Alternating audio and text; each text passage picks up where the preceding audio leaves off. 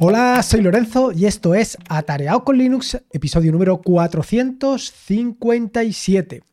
Hace ya algún tiempo que vengo con la mosca detrás de la oreja pensando que hay algún contenedor de los que tengo en mi VPS que se está llevando la palma, que está consumiendo más de lo que debería. Bueno, más de lo que debería no, que está consumiendo en exceso, que se está llevando los recursos del sistema. Pero bueno, como de costumbre, pues lo voy dejando porque pienso que allí hay eh, recursos más que de sobra. Al final se trata de un VPS que tiene unos 8 GB de RAM, bueno, que tiene unos, no, tiene efectivamente 8 GB de RAM, con lo cual aparentemente voy sobrado, porque en la mayoría de las ocasiones pues estoy hablando de que está consumiendo aproximadamente el 50%. Está sobre 4 o 5 gigas de consumo de recursos, con los prácticamente 80 contenedores que tengo actualmente levantados en ese VPS. Sin embargo, eh, hace pues relativamente poco, no sé por qué, vi que había o que se estaba consumiendo swap. Y esto me llamó la atención, porque en general esto normalmente no se produce. Total, que estuve haciendo un poquito de investigación, no te creas que mucha, y me di cuenta que, pues sí, efectivamente había un contenedor que se estaba llevando la palma. Y además un contenedor que, desde mi punto de vista, no debería de estar consumiendo tanto como estaba consumiendo. Con lo cual, pues decidí ponerme manos a la obra y ponerme a vigilar el consumo de estos contenedores Docker para ver exactamente qué es lo que estaba haciendo. Así que de eso te voy a hablar en este episodio del podcast, de por qué tienes que monitorizar, de por qué tienes que saber exactamente quién está consumiendo qué para tomar las medidas que toquen. Pero voy a retrotraerme un poco en el tiempo para hablarte exactamente de cuál era el servicio que estabas consumiendo de más, cuál es ese contenedor Docker y por cuál contenedor lo he reemplazado. Así que vamos directamente al turrón. Soy soy muy curioso. Lo cierto es que soy tremendamente curioso. Y esto me ha llevado a conocer y a profundizar en temas como Linux, Docker, Ansible y otras muchas otras tecnologías. Siempre me he quedado fascinado por todo esto, por todas las posibilidades que te dan todos estos servicios. Y de esto te he hablado en innumerables ocasiones. Y no solamente te he hablado en innumerables ocasiones, sino que esta curiosidad ha sido la que ha dado lugar primero al blog, posteriormente al podcast y por último YouTube. Bueno, no quiere decir que yo haya inventado YouTube, sino que poco a poco me he ido introduciendo en YouTube. Más o menos te voy contando pues todo lo que voy haciendo eh, a lo largo del tiempo. Pues eh, hay semanas que estoy muy pesado con el tema de Docker porque efectivamente es lo que más me interesa. Por ejemplo, recientemente con todo esto de que iba a dar un taller en, en Linux Center de Slimbook, pues estuve interesado en, eh, profundizar un poco sobre este tema y claro, evidentemente esto se repercute o esto afecta a toda la producción que hago, tanto de blog como de YouTube como de los podcasts, todo se ve eh, así. Pero igual que eso, pues hay otros momentos en los que los dedico a, por ejemplo, a la programación. Cuando estoy más metido con el tema de RAS, pues normalmente te hablo también de RAS. Cuando de repente me da por eh, liarme con Python o por liarme con otros servicios, pues te empiezo a hablar de esos servicios.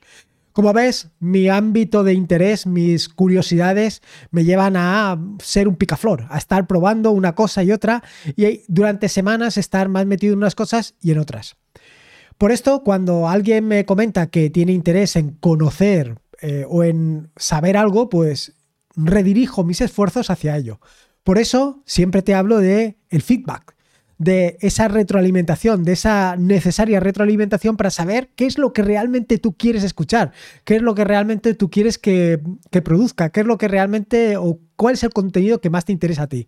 En base a esas estadísticas, en base a esa información, pues yo voy redirigiendo mi, eh, pues, mi producción para que se adecue, es decir, para que ambos caminos, tanto el camino de tu interés como el camino de mi producción, sean lo más coincidentes posibles.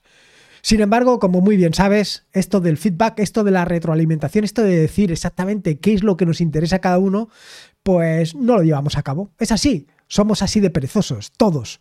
Eh, hay, sí que es cierto que en el tema de YouTube, en los comentarios de YouTube, sí que hay mucha más participación, pero en el caso, por ejemplo, de el podcast o en el caso de la página, pues esto no es tan así. Supongo que será una cuestión de costumbre. O incluso lo que ya conté en un episodio del podcast. También es muy probable que sea una cuestión de facilidad, que en el caso de YouTube las cosas se pongan mucho más fáciles para comentar. Esto igualmente te lo puedo decir de Fediverse TV. Todos los vídeos eh, que puedes ver en YouTube también los puedes ver en Fediverse TV con la gran ventaja de que en Fediverse TV ni tienes traqueo ni además tienes anuncios, con lo cual, eh, ¿qué más se puede pedir? Y allí, sin embargo, los comentarios son pues muy contados. ¿Por qué? Bueno, eso ya te lo puedes imaginar. Por un lado, por la cantidad de visualizaciones que tiene, que son inferiores a las de otros medios, pero que no debería de ser así. Bueno, sea como fuere, la cuestión es que, como siempre te digo, el feedback es oro puro y yo lo necesito, pues un poco para eh, hacer coincidir mis intereses con eh, tu, ávido, tu ávida necesidad de eh, consumir contenido producido por atareado.es. Así que como eh, no hay tanto feedback, pues en su momento, ya desde el principio, eh, puse en marcha un sistema de analítica web para saber exactamente qué es lo que más interesaba. Y en base a eso, ir redirigiendo el contenido que iba produciendo. Inicialmente todo esto empezó con Google Analytics, como te puedes imaginar. La mayoría, la mayoría de los sitios web empezaron por ahí, empezaron por Google Analytics. Y este no iba a ser otro eh, camino.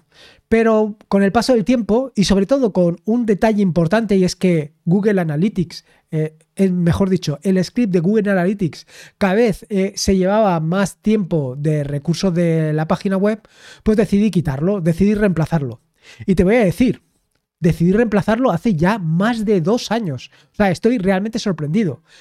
Esto ya te lo conté en el episodio número 364 del podcast, en el que te hablé de cómo tener tus propias analíticas web. Madre mía, ¿eh? Hace ya un par de años de esto. Pues en ese momento ya decidí reemplazar Google Analytics por otra solución. En realidad lo decidí reemplazar por un par de soluciones. Y no solamente fue la parte del excesivo consumo de Google Analytics, sino por el tema de las cookies.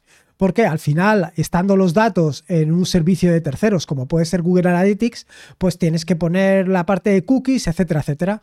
Con lo cual se trataba de buscar un servicio anónimo, lo más anónimo posible, que lo único que eh, indicara es, pues, por ejemplo, las páginas más visitadas. Porque al final esto es lo que realmente me interesa a mí, saber cuál es el contenido que voy produciendo que más te interesa. Y en base a ese contenido, en base a ese contenido que más te interesa, pues ir, como te decía anteriormente, reconduciendo de manera adecuada esa producción. Así que, pues como te digo, hace un par de años reemplacé Google Analytics por dos soluciones. La primera de las soluciones era plausible y la segunda de las soluciones era Uptime Kuma. Plausible es directamente una solución que te permite realizar em, analítica web, es decir, te permite recoger los datos correspondientes a las visitas que se van realizando. Datos, pues básicamente es sitio donde o página que se visita y el número de visitantes, etcétera, etcétera. Pero eh, no recoge ningún dato adicional, no recoge, bueno, simplemente esos datos, vaya, no se puede recoger mucho más. Y luego Apta Kuma lo que te permite es pues tener o estar informado de la situación de las páginas web. Actualmente tengo instalado o tengo funcionando apta Kuma con cinco páginas web. Y realmente estoy súper encantado con apta Kuma, porque no solamente me permite tener información puntual de qué es lo que está sucediendo en cada una de esas cinco páginas, sino que además me permite tener una visión temporal de lo que ha sucedido a lo largo de un periodo eh, de tiempo concreto.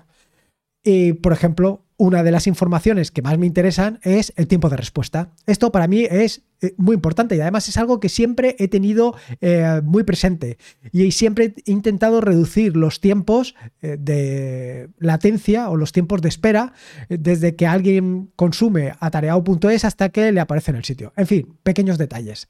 La cuestión es que como bien sabes, hace unos pocos días, bueno, hace unos pocos días no, el, paso, el tiempo pasa volando y ya no hace unos pocos días, sino hace ya bastante tiempo, decidí migrar un par de páginas web que tenía, que las tenía hospedadas en la máquina, en, una máquina, en un servidor, en un VPS, las decidí migrar a contenedores a un par de contenedores. Un par de contenedores con un poquito más de tecnología de lo que había allí. Es decir, decidí migrarlas para que tuvieran eh, la parte de WordPress, una base de datos MariaDB para cada una de las páginas web y un Redis para acelerar el cacheo. Y estoy súper contento de la solución. Y estoy súper contento de la solución porque he visto que los tiempos de respuesta son bajísimos. Creo recordar, porque me lo ha apuntado aquí, que estábamos hablando de unos 100 milisegundos. Fíjate, son 169 milisegundos en cada una. O sea, los tiempos de, respuesta de ambas es súper, súper, muy bien. Muy bien y además comparado con otras de las soluciones que las tengo implementadas directamente en hosting. O sea que la solución eh, eh, ha sido muy interesante. O por lo menos yo estoy muy satisfecho con ella. ¿Y cómo me he dado cuenta de esto? Pues básicamente utilizando Uptime Kuma. Con Uptime Kuma he podido ver cuáles eran los tiempos de respuesta y no solamente eso, sino tenerlo monitorizado. Pero además de esto tiene otra ventaja muy interesante y es que te permite notificaciones. En caso de que se produzca un evento, es decir, básicamente, en caso de que tu página web caiga, pues vas a estar informado de que ha caído y posteriormente cuando la página web se reactive, cuando la página web vuelva a su sitio, pues también te va a avisar. Es así de sencillo. ¿Y por dónde me avisa? Bueno, pues como de costumbre y como ya te he contado en otros episodios del podcast, estoy utilizando Mattermost, eh, este servicio, ¿cómo te diría yo? Esta mm, red social bueno, es el equivalente a Slack, pero open source y además autolojado. Pues es el que estoy utilizando. Allí, como ya te he contado en algunas ocasiones, pues lo que tengo son varios canales y en cada uno de los canales me voy notificando aquellas cosas que me interesan. Y por ejemplo, esta es una de las cosas. La cuestión es que eh, me he dado cuenta que desde que lo tengo autoalojado con los contenedores, con Redis y con todo esto, no solamente se ha mejorado sensiblemente el tiempo de respuesta, sino que además, otra de las ventajas que eh, me he encontrado es que prácticamente no están caídos nunca. Bueno, cuando yo los tiro que no viene a ser muy a menudo, pero, pero de vez en cuando caen. Y de vez en cuando caen, sobre todo cuando hay una actualización de alguno de los contenedores que los estoy actualizando utilizando, como ya te he comentado, Watchtower, que me permite pues, ir actualizando algunos de, de ellos. Bueno, más o menos esta es la situación y más o menos este es el uso que le estaba dando Uptime Kuma. La otra herramienta, como te he dicho, era plausible pero ya te habrás imaginado que era la que estaba consumiendo más recursos. Porque claro, te he hablado al principio del podcast de que precisamente había algún contenedor Docker que estaba consumiendo más recursos. Luego me he saltado directamente a hablarte sobre eh, todo esto del feedback y habrás dicho, este hombre se le ha ido la pinza, aquí falla algo, aquí hay algo que no cuadra. Bueno, pues precisamente era esto. Precisamente era que plausible estaba consumiendo más de lo que se esperaba de él. O por lo menos más de lo que yo esperaba por lo que te voy a decir ahora.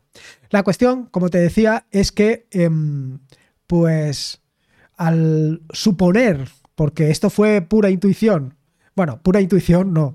Eh, quiero decir, al ver que había algún servicio que consumía más, eh, hice algunas comprobaciones puntuales a base de utilizar algún top y algún que otra herramienta de terminal y vi precisamente eso, que que había un servicio que estaba consumiendo más y sobre todo la parte de swap.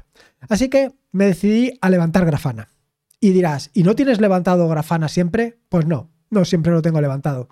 Y no, tengo, y no siempre lo tengo levantado por lo que te diré dentro de un ratito. Pero ya te puedes imaginar que Grafana también consume bastantes recursos.